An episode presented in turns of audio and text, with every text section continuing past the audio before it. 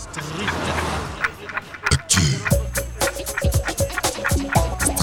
Actu. Alors bonjour Xavier Fournéron, vous êtes donc directeur adjoint de la ville de Lyon à la culture, au patrimoine et aux événements. Par souci de transparence, je précise juste que la ville de Lyon est un soutien, financier de Radio Anthropocène. Alors Xavier Fournéron, pour bondir sur le micro-trottoir, est-ce que la fête des Lumières est encore dans l'air du temps? Alors, je pense que oui. euh, c'est, euh, moi, alors, pour vous dire, on a fait une première visite euh, hier avec notamment les soutiens, les entreprises qui soutiennent la Fête des Lumières. Mais ça donnait une diversité quand même d'une centaine de personnes au parc de la Tête d'Or. Et on sent quand même que les Lyonnaises, les Lyonnais, les personnes sont heureuses que la fête ait lieu. Euh, dans cette ambiance, je dirais, depuis le Covid, où on a, je pense qu'il y a une envie de vivre ensemble. Et euh, voilà, du coup, de faire euh, cette fête dans les rues de Lyon, de mettre en valeur le patrimoine, d'accueillir les Lyonnaises et Lyonnais et d'accueillir tous ceux qui viennent d'ailleurs. Voilà, je pense que ça c'est important de voir la création artistique. Et du coup, voilà, j'ai l'impression que cette fête reste dans l'air du temps et reste un événement important. Et alors comment est-ce qu'on aborde la question énergétique en ces temps de crise et plus globalement au contexte anthropocène quand on organise la Fête des Lumières? Alors, il y a plusieurs, euh, il y a plusieurs sujets. Si on raisonne consommation électrique, euh, même si on a du mal à le documenter complètement, mais la fête des Lumières est paradoxalement assez peu consommatrice d'énergie et depuis très longtemps, pour deux raisons. D'abord, pour que la fête soit belle, on éteint beaucoup de monuments. Euh, ça veut dire du coup qu'on fait baisser la consommation euh, énergétique sur ces, sur ces jours-là. Et puis, euh, les artistes, depuis pas mal d'années, travaillent majoritairement avec des LED. Euh, donc en fait, la consommation électrique de l'événement est, euh, est, est- est très très faible euh, et correspond à peine à, euh, j'ai le chiffre à peu près en tête, à 0,330% euh, de la consommation annuelle de la ville de Lyon. Donc là-dessus, l'enjeu est assez faible. Par contre, ce qui se joue évidemment sur un grand événementiel, euh, c'est, euh, je plutôt le reste du bilan carbone notamment. Et euh, voilà, il y a des enjeux sur le déplacement des, visiteurs, des spectateurs. Euh, c'est vrai que, notamment avec le, maire de Lyon euh, euh, élu en 2020, euh, on, essaie, je dirais, de, de- d'encourager euh, les visiteurs, les spectateurs à utiliser le, principalement le train, éventuellement euh, des moyens de, de transport euh, type bus ou voiture en autopartage pour arriver à Lyon. Et puis ensuite, dans le territoire lyonnais, alors le périmètre de sécurité nous aide aussi beaucoup, hein, mais euh, voilà, les, les- personnes accèdent au périmètre de, de la Fête des Lumières à pied, avec le, métro, avec les bus. Voilà, on, est sur, on, essaye plutôt d'être sur ces enjeux-là. Mais évidemment, c'est pas c'est encore pas parfait, compte tenu du nombre de personnes qui viennent. hein, si tout se passe bien, on accueille à peu près, alors au sens accueil, donc soit des Lyonnaises, Lyonnais, soit des personnes qui viennent de l'extérieur, mais on est à peu près sur 2 millions de personnes sur 4 jours. Ouais. Donc on est évidemment sur un événementiel euh, euh, sans commune mesure. Et alors, est-ce que vous, vous avez vu, vous voyez des changements au fil des années et dans la manière d'aborder ce genre d'événement en termes de forme artistique et en termes peut-être de répartition territoriale et également de termes énergétiques et de consommation? Alors, il y a, il y a- il y a clairement, un, il y a clairement un, gros- un- un changement important effectivement sur le périmètre. Mhm. Euh, on a une contrainte assez lourde qui est un périmètre de sécurité, notamment depuis les attentats de 2015. Et c'est vrai que la Fête des Lumières euh, est très sécurisée par euh, notamment les forces de sécurité, police, militaire de, de- de l'État.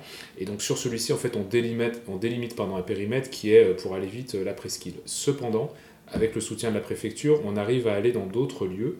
Euh, et notamment cette année, euh, on va quand même sur le parc Blandan, on va sur l'Institut Lumière, et puis euh, on est aussi accueilli à la manufacture des tabacs. Donc on arrive, je dirais, à être un peu au-delà de- du périmètre centre-ville, et donc à aller dans d'autres arrondissements. Ça, c'était une volonté très forte de nos élus, et on arrive à le faire. Et en plus, on, y va, je avec des œuvres de qualité importante. Euh, c'est pas, euh, voilà, pas euh, quelques lumignons euh, dans, les, dans les arrondissements. Donc ça, c'est plutôt, c'est plutôt intéressant. Et puis la manière de faire les œuvres, les, les, artistes, je dirais, renouvellent leur approche. Et puis sur certaines, euh, sur certaines œuvres, c'est le cas à Bellecour, c'est le, cas, euh, euh, le cas à Blandan, c'est le cas à l'Institut Lumière. Euh, on a des œuvres qui sont euh, plus inclusives, euh, et notamment certaines d'entre elles, l'artiste travaille avec, euh, à la Fondation Bouloukian, on a des personnes euh, en situation d'autisme, Euh, on a un travail avec les, des enfants sur, euh, sur l'œuvre Place Voltaire, voilà, tout un ensemble d'exemples qui montrent qu'on essaie effectivement de se rapprocher des habitants et d'être dans une logique un peu plus, euh, un peu plus, euh, un peu plus inclusive. Euh, donc il y a, je pense, effectivement un, changement as- assez fort. Sur l'approche artistique, je, pense que Gérard Collomb et les équipes avaient déjà cette envie-là, mais je pense que on, est effectivement aussi sur un événement artistique. Je pense qu'on essaie de traduire ça, c'est-à-dire que les, ces mises en lumière, euh, en fait, c'est un travail, je dirais, ça peut se rapprocher d'une personne dans le théâtre, d'une personne dans la musique. Il y a un travail de, de préparation, de conception, de répétition avant qu'un spectacle soit beau. Et voilà, donc en fait, quand, si on va un peu vite dans la rue, on pourrait dire tiens, c'est bien illuminé, ça va au-delà de ça, c'est un travail d'artiste. Et d'ailleurs, cette année, ça c'était une envie assez forte de l'équipe.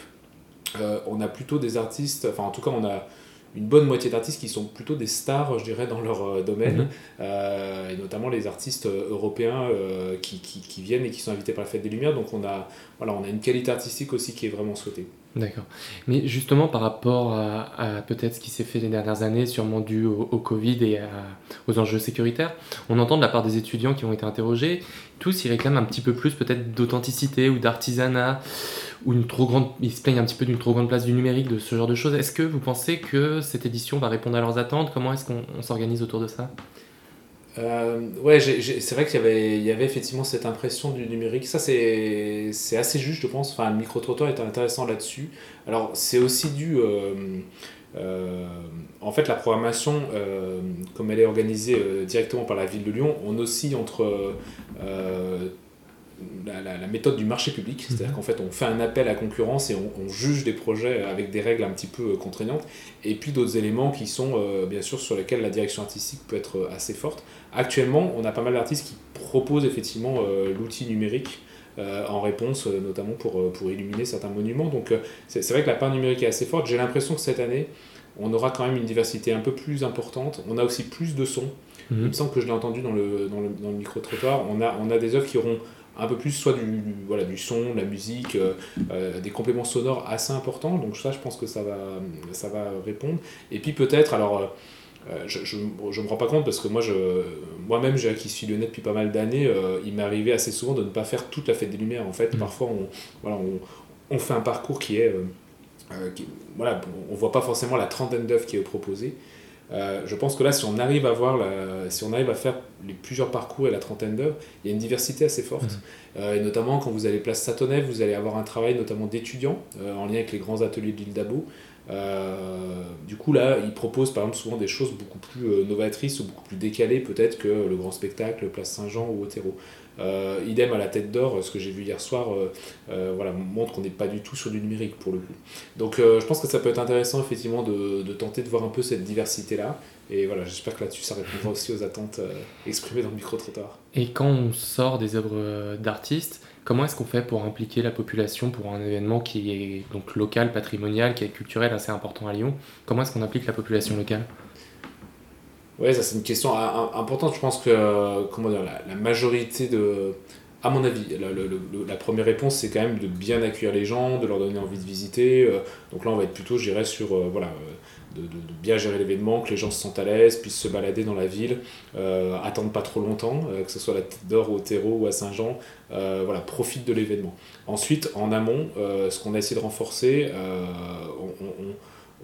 on, a encouragé effectivement sur quelques œuvres euh, les Lyonnaises et Lyonnais à participer, notamment euh, euh, l'artiste Place, Voltaire crée une œuvre en recyclant des bouteilles plastiques usagées. Donc ça, on a encouragé les gens à les donner. C'est une manière aussi de leur montrer comment l'œuvre d'art peut se créer. Et puis ce qu'on fait depuis deux ans, on diffuse un livret pédagogique dans les écoles, toutes mhm. les écoles primaires. Donc les, les enfants, je dirais rentre dans la fête des Lumières, euh, à la fois sur euh, qu'est-ce que c'est l'événement, qu'est-ce que c'est les œuvres, qu'est-ce que c'est la lumière, l'électricité aujourd'hui. Et c'est une manière, je pense aussi par les enfants, bah, de toucher les familles et, de, et, et, d'impliquer un petit peu. et puis cette année, la, nouveauté aussi, mais je, je pense que le micro-trottoir était quasiment plus. enfin, en tout cas, était hyper efficace aussi. On encourage les, les, gens à donner leur avis sur la plateforme OYE, qui est la plateforme participative que la, que la ville a mis en place. Euh, et donc, euh, on peut, à l'issue de l'édition de, de, cette fête des Lumières, euh, donner son avis. On a mis en place un questionnaire, mais avec à la fois des questions un peu fermées, puis des questions libres. Voilà, et, et, les, et les, avis seront pris en compte. On a, on a fait ça sur le festival entre Rhône et Saône, au mois de juillet dernier. C'est assez, ça aussi, c'est assez intéressant. Et l'édition d'après, du coup, normalement, est, est influencée par les avis qu'on peut, qu'on peut avoir. Et une dernière question si je dis pas de bêtises, à l'origine, la fête des Lumières, c'est plutôt une fête religieuse. Comment est-ce qu'actuellement on peut faire la part entre le culturel et le religieux dans l'organisation de cette fête? Alors, sur l'organisation, euh, c'est vrai que ce, que la ville de Lyon propose n'a pas de connotation religieuse, mhm. ça c'est sûr. C'est un événement artistique pour, pour faire simple. Euh, par contre, euh, on, est tout à fait respectueux, je dirais, de la complémentarité religieuse, c'est-à-dire que bah, notamment le 8 décembre, nous on souhaite plutôt que les Lyonnaises et Lyonnais respectent cette tradition ou cet esprit de la fête en mettant les lumignons aux fenêtres. Je rappelle d'ailleurs qu'on peut si on arrive à cocher toutes les cases, acheter des lumignons euh, euh, en direct euh, et, la vente directe de ces lumignons qui, sont, qui sont vus au Parc de la Tête d'Or bénéficie à la Messe du Salut. Chaque année, une association récupère, je dirais, l'achat des lumignons et, et ça participe à, une action humanitaire. voilà, donc nous, sur cet aspect religieux, pour nous, c'est tout à fait complémentaire. Et puis, bah, notamment, il y a une traditionnelle montée à Fourvière euh, qui pas la montée au flambeau, on, la laisse évidemment se dérouler. Voilà, c'est, une manière de ne pas mettre du tout euh, de côté ou d'opposer en tout cas la tradition euh, peut-être religieuse de cette fête et puis l'aspect plus culturel, plus festif. Et non, une toute dernière question, parce que ça avait l'air de chagriner les étudiants. Pourquoi est-ce qu'ils peuvent plus vendre de vin chaud et où est-ce qu'on va pouvoir boire du vin chaud ce ah soir oui, exact, exact. bon, alors, pour tout vous dire, l'interdiction effectivement normalement est faite sur le périmètre euh, c'est plutôt lié à des questions de sécurité, mhm. euh, pour, pour, deux raisons. À la fois, euh, pour des, souvent le matériel n'est pas toujours aux normes. donc là, il y a toujours, vu, le, vu la foule qui, qui, qui, se, qui se promène, les services de la préfecture font un peu attention à ça. Et puis, c'est vrai aussi que ça peut permettre d'éviter quelques cas d'alcoolémie un peu trop forts. Après, très honnêtement, euh, un vendeur installé, euh, il n'est pas toujours embêté dès les premières minutes.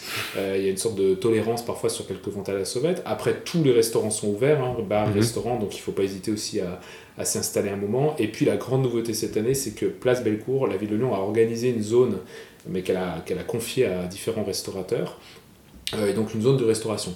et ça, ça peut être assez nouveau et plutôt euh, sympathique puisque vous aurez zone de restauration euh, pour boire et avec des sortes de transat, euh, canapés pour s'installer et pouvoir se reposer un petit peu et, éviter de, marcher pendant des heures et des heures. Donc voilà, je, les étudiants pourront faire la fête et boire un, et boire un verre aussi pendant la fête.